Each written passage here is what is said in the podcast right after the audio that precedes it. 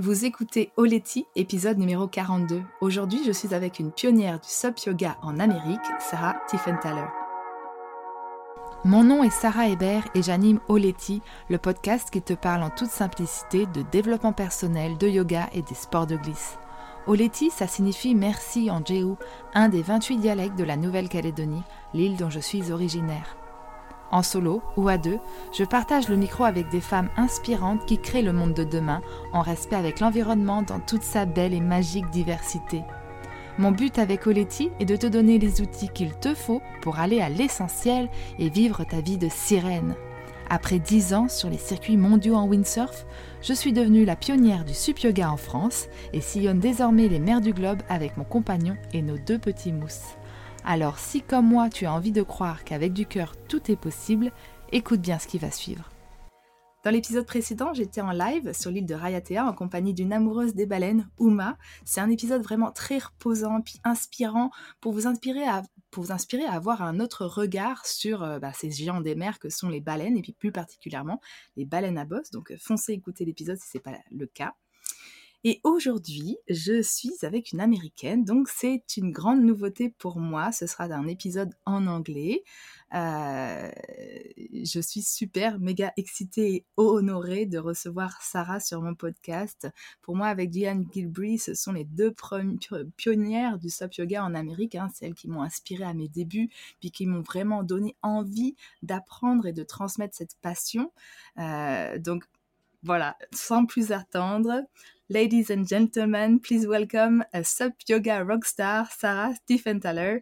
Hello, Sarah. Thank you so much for being here, for being you, for doing what you do. I'm really glad to have you on board. Thank you for having me. si comme Sarah et moi, tu es fan de Sup Yoga ou que tu aimerais t'y mettre, eh ben, je t'ai préparé un épisode inédit, accessible uniquement par mail, où je décortique pour toi les 10 clés d'une première séance réussie. Le lien, il se trouve dans le descriptif de cet épisode où tu peux te rendre direct sur ma page d'accueil de mon site euh, www.sarah-hébert.fr. Et c'est reparti avec Sarah Tiefenthaler. So, Sarah, you are the owner and founder of Yoga and Yoga Ventura, your two floating studios in California, in Ventura and Los Angeles. How cool is that? yeah, it's it's not a bad gig. so we're gonna start from the beginning. Please um, tell me how did the ocean came into your life? Well, um, you know the way it all came about was very organic. Um, owning a sup yoga business was not the original goal or the idea in mind at all. Um, what I found first was a passion for yoga, and um, at the time that this passion grew. I was working, you know, a Monday through Friday, nine to five job in the fashion industry, doing sales. Mm-hmm. Um, um, I worked with um, international boutiques um, selling a particular brand, but I would go to yoga every day after work to just sort of unwind and, you know, feel mm-hmm. better after a long day of work. And so just that love for yoga was growing and growing. And I decided that I wanted to complete my first yoga teacher training and I wanted to go to Costa Rica to do it. So I spent a month there training and and what happened in Costa Rica was not expected. It, the love for nature and outdoors is what yeah, really I, I can understand you because I was with my boat in Costa Rica uh, last year mm-hmm. and the nature is so so strong out there with all the animal and oh, the, yeah. the, ocean. I'm sure you're gonna talk about the ocean oh, now yeah. with the waves and the yeah, yeah, so strong. Well, it was amazing. Like where we were staying. Um, where was, was it? It was in Montezuma. Um, okay.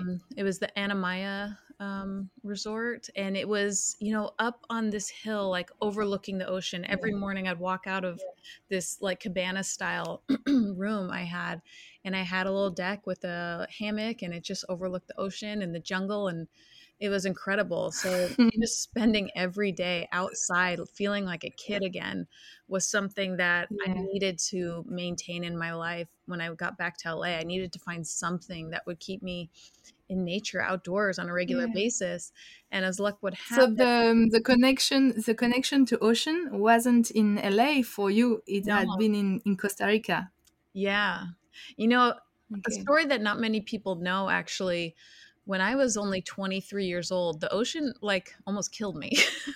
I was not a lover of the ocean.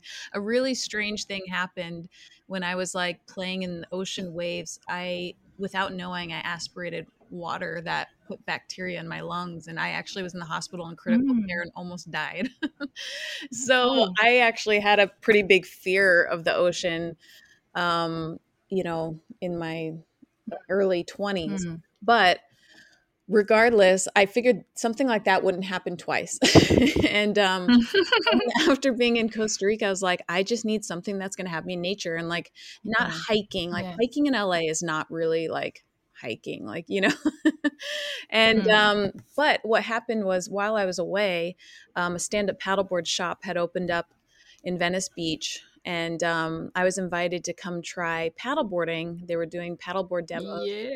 yeah. So I, I said, I'm there. Like, maybe this will be my new thing. I was so excited. Mm. I pulled up to that mm. beach, the same beach I do my classes now. I saw the boards and I said, just as a joke, I'm going to do yoga on that board. Just kind of being silly at the idea of it. And they said, yeah. the yeah, owner said, go ahead. If you, if you want to try and put together a class, you can use our boards. We're out here every weekend anyway. And hmm. just mm-hmm. that was the spark. Like my eyes just lit up. I'm like, if they're serious, I'm serious. I will definitely do this. So I went out day after day, week after week, developing, you know, a class and poses that are customized for the board. And the mm. boards at that time, by the way, were not made for yoga, so they were not as stable as they are now. Mm. So I spent a lot of time in that water. yeah, so, you know, just making it all work. Mm. So that. Can you remember the the year when you um, discovered um, stand up paddle? 2010. Yeah. Okay yeah so that's that's where it all began and as soon as i made the decision to really make this something a stand-up paddleboard yoga class one idea just led to the next and you know that it started in october 2010 and i formed my company by may 2011 so it mm. was hmm. just a matter of months before i put all the yeah. pieces together and got it going yeah yeah, and it's funny because we have five years um, of difference. I mean, five years after I was uh, following your step and, and doing the same in France and watching all your uh, SUP yoga tutorial on internet. You, you have uh, some really beginner um, pose mm-hmm. po- posture, and, uh, and I, was like, yeah, she's Sarah. I want to be the same in France. so cool. And uh, yeah, yeah, yeah, yeah. It's it's it's great. I mean what I wanted to ask um, is about your beginning on, on SUP. So you discovered SUP in uh, 2010. Mm-hmm. Uh, here in France, I mean, I'm not anymore in France. I'm in French Polynesia now on my sailing boat. But in France, um, most of the people think that stand-up paddle boarding is a new practice, Isn't and it's not at all. Yeah. it's like, yeah, it's kind of old now, but. Mm-hmm. Um, I mean, even you, you didn't discover stand up paddle at the beginning of this practice. Um, no, yeah, stand up paddleboarding, like, I mean, it, has been around for a long time, like originated in yeah. I believe, but like, yeah, with Laird Hamilton. Mm-hmm. But that day in 2010 was the first time I ever stepped onto a board and yeah. like had no idea how to even like get from the sand to the water. I was like, what do I do? yeah. And so so please tell us uh, how was your yeah the first feeling of being on a stand-up paddle board and the first feeling of doing I don't know a downward dog or a, a, a yoga pose on on on a board. Wow. Well, the first time I went paddle boarding, yeah, it just it, it's such a bizarre feeling, right? Like standing on the water mm. basically mm. and it feels like you can fall in at any moment and i sure did like as soon mm. as i made my first turn i fell in um and then the same with yoga you know like it's it's unfamiliar at first it doesn't mm. feel like anything you're used to but as you as you go out more and more all of a sudden it suddenly it's natural it feels natural to be on the board and on the water and it's like a home to you mm um, you know, and you see people like progress really quickly with stand up paddleboarding, which is nice. It's, you know, it's so great for any level of experience yeah. or fitness, you know? Yeah. Yeah.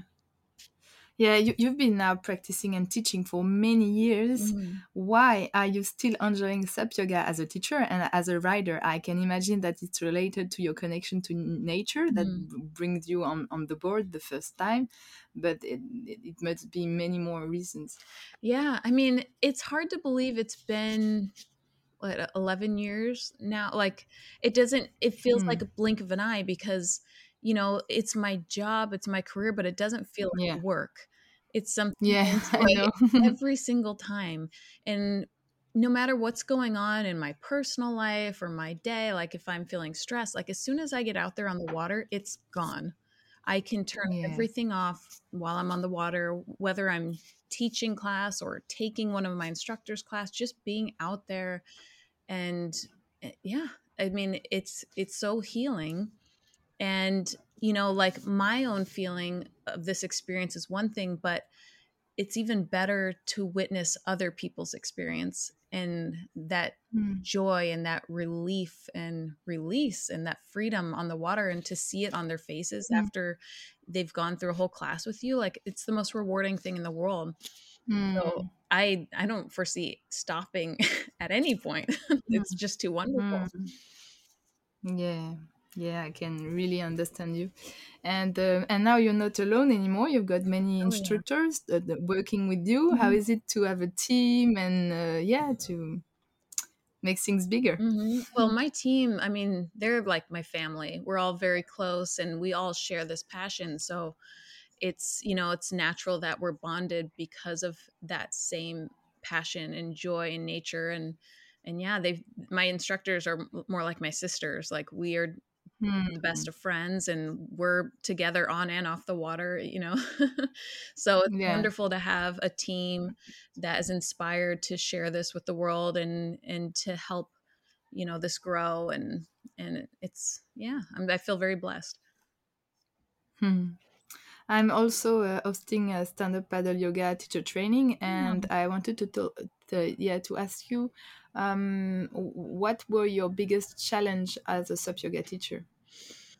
um biggest challenges i think the main thing is that comes up when i think of challenges is just maybe trying to convince people that this isn't something you do once and you take some Hmm. pictures and it's done i want people always to realize like this can be a part of your everyday life uh, and it should Hmm. be it's too wonderful not to have it a part of your regular life like you can't have this experience all the time here in la we're lucky to offer classes all year long and Hmm. what actually helped people realize this, believe it or not, was the pandemic because everything else was closed. Yeah, But we were able yeah. to continue. So people did finally start making this a regular part of their life. We went from offering classes only on Hmm. the weekend to every day of the week. And s- Oh, great, Wow. great. and yeah, we have people that make it a regular part of their lives now. And it was just really wonderful Hmm. to see this happen. And yes, Hmm. it, I mean, it happened out of an unfortunate situation, but at least something positive came out of it Yeah, in, in this yeah. particular point. Mm, and, and it's again all about connection to nature Mhm. and your nature. I mean, people are blocked with all this confinement, so being connected to nature is one of the most important thing we, we have now. oh, for sure. Oh, for sure. And I'm, I'm so glad people were able to realize that again. Mm. Mm. So, how is your home spot? Is it on in uh, in the city, uh, on the Mhm. beach in the city? Uh, how does it look like? Um, no, it's a it's more of a beach community. I'm probably only a Mm. mile from the ocean. Um, if I lean off my balcony a little ways, I can see it. so we're, we're pretty. No, but I mean um, um, the the spot where you teach stand-up paddle. I know you have two spots. oh, How does it look? Is it in? Uh, I- there is one in a marina and one on the beach. yeah. So well, they're both in harbors. Um, Hmm. but so Marina Del Rey is you know right in Los Angeles, and it's our only harbor Hmm. right here in LA. And um, but Marina Del Rey is a nice, quiet community. Um, it's not a very Hmm. big neighborhood in LA, and it right on the water, of course. And then, um, I mean, it's LA though. Like in the summer, it's very busy. There's a bunch of people Yeah. on the beach. There's like an ambulance Yeah. that flies by. There's a Yeah. helicopter above. Like this this can be really big challenges for young uh, teacher. Yeah, yeah. well, The summers are crazy out there. We have so many people out Mm. on the water, but you know it's great, and and everyone knows we're there and is used to us. We find a nice little spot in the harbor to anchor our classes and get everyone settled. But in Ventura, it's a little more in nature, I would say, just because it's a very small harbor and we kind of Mm. nestle into a little cove behind the break wall, so Mm. you can hear the Oh, ocean right. waves while you're practicing Mm. on the calm water. It's very pretty. Mm. What c- c- come into my mind right now is that you don't especially need a wild spot to be connected to nat- nature, even if you have just a, a beach in your city or a, a, small lake next to your flat, or Mhm. at, at, at least when you are connected to the sea, the sun, you are outside. Right. There is some, something connected to you and bringing you in energy. Don't you Of think so? Of course, yeah, I agree. Like e- even if you can, if you can't get to water, just find a park or or path somewhere Yeah. nearby where you can find that connection to nature for sure. Yeah it's it's like super hard for me now to practice or to teach yoga in a room i need to be out outside Yeah, yeah, I agree. Mm, great mm, what are your plans for the future Well, um, you know, I i know you've got kids so Mhm. probably you want to share your passion with, with them as i do Yeah. So I have two boys, one eight, one is one. And yeah, they come out to the water. You know, I keep my kids very much involved in, you know, everything I have going on. So they already come they come out paddleboarding, they help wipe down mm-hmm. boards, like they're very involved, which is mm-hmm. amazing. My goal for the future, you know, I just with when it comes to YogaQua and growing the business, I I always want it to feel organic. Like I don't want it to ever feel rushed or pushed yeah not ready. So, you know, even with our class schedule, like I'll only add classes to the schedule when there's the demand for it.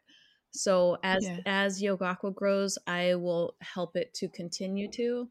Um, you know, I I could easily say, yeah, I'd love to have more locations, but that's tricky because I like to be very hands-on with each location Yeah. because I want to make sure we're offering the right experience and people feel like family at any YogaQua studio. Um, so yeah, it's just I I like I like to let it unfold naturally, I guess. Mm, it's so nice to hear uh, an American saying that uh, she doesn't want to go bigger and bigger and bigger and bigger. No, like honestly, like I'm, I'm so happy with you know where we are now. Yes, it'd be great to grow, but when it's time, you know, like yeah. we're not. I'm not. I didn't start this business to become a millionaire. I started this business because it was Mm. important to me, and I'm passionate about it. Hmm. I can see on your story that you are also uh, love bugs and fitness. Do do you teach uh, fitness on your stand-up paddleboard or not so much? Um, so you know, every class I teach on the water is different. I kind of leave it up to whoever shows up for class that day, and I always ask my students at the start of class, "What are we in the mood for? How are we feeling today?" Hmm. And if I have very athletic students in class, we'll teach a, Okay. you know, we'll do a fitness inspired vinyasa flow. You know, it'll still be yoga. Yeah, yeah, yeah. I like uh, Yeah. power yoga. Yeah, exactly. Okay. Power yoga. Yeah. Hmm. and then I do I teach Yeah, that's cool. kickboxing in a a studio um, um, that my fiance owns. So I teach uh, Yeah. kickboxing once a week, and and then sup yoga and land yoga Okay. the rest rest of the time. Yeah, sometimes I don't. Uh, you you don't need to change always your business. You can just add some more passion into your Mhm. life to make the refresh refresh you need. Yeah, exactly. And how long are your um, SUP yoga lessons? Uh, they're 90 minutes, so they include um, paddle instruction, you know, a 20 minute paddle in the harbor or so, and then we anchor and do a whole hour of yoga and and paddle Okay. back. Okay, great, hmm great. So my last question is um, well, my podcast call is called Oleti. Uh, it means thank you in Drehu, one of the many Kanak dialectic of New Caledonia, the Pacific island where I come from. Mm. So the question is, for whom or for what are you most grateful today? Uh, always my family, my boys. Like, man, my boys are everything. So everything I do is for them, you Hmm. know, and and always try to lead by example. So by me following my dream, I Hmm. my hope is that they will always follow theirs and know that anything they want to achieve is possible as long as they really believe and really have good positive intentions. And uh, so yeah, Mm. I'm grateful for my boys, my family. They're everything. Hmm. Yeah, I understand so much. yeah, it makes a, a big, big difference in life once you you, you, you become a mom. Oh yeah. Oh yeah. Great. Uh, well, thank you very much, Sarah. you. I hope to be able uh, one day to meet you in real life. I love that. And uh, yeah, I will continue to follow your life. Yeah, please keep in touch. Bye bye. Merci. Thank you. Dans le prochain épisode, eh ben, je ne sais pas encore de quoi je vais te parler ou qui je vais inviter. Euh, J'ai plusieurs idées, mais rien n'est défini. Du coup, euh, je t'invite à m'envoyer un message sur Facebook ou Instagram ou m'envoyer un mail sarahhebert avec un seul h hotmail.com pour me faire part de ces- tes suggestions. Parce que ben, ce podcast il est pour toi, hein, donc autant que tu me racontes ce que tu as envie d'entendre. Si tu as écouté l'épisode jusqu'ici, c'est certainement parce que tu l'as bien aimé. Si tu veux soutenir Oleti, la meilleure façon de le faire, c'est de me laisser un témoignage sur Apple Podcasts ou la plateforme de ton choix. C'est super simple, va sur l'application Apple Podcast ou Google Podcast, cherche Oleti. Une fois que tu as trouvé le podcast dans la liste, clique sur s'abonner, puis glisse tout en bas jusqu'à la rubrique évaluation et avis. Tu vas pouvoir m'écrire un petit mot et me donner tes étoiles, 5 de préférence parce que bon bah mon travail le mérite bien, non? Dis-moi aussi pourquoi t'écoutes Oleti, quel impact a ce podcast sur ta vie. Merci d'avoir pris le temps de faire cette dédicace, c'est des gens comme toi qui font que l'émission continue. Bisous, à la semaine prochaine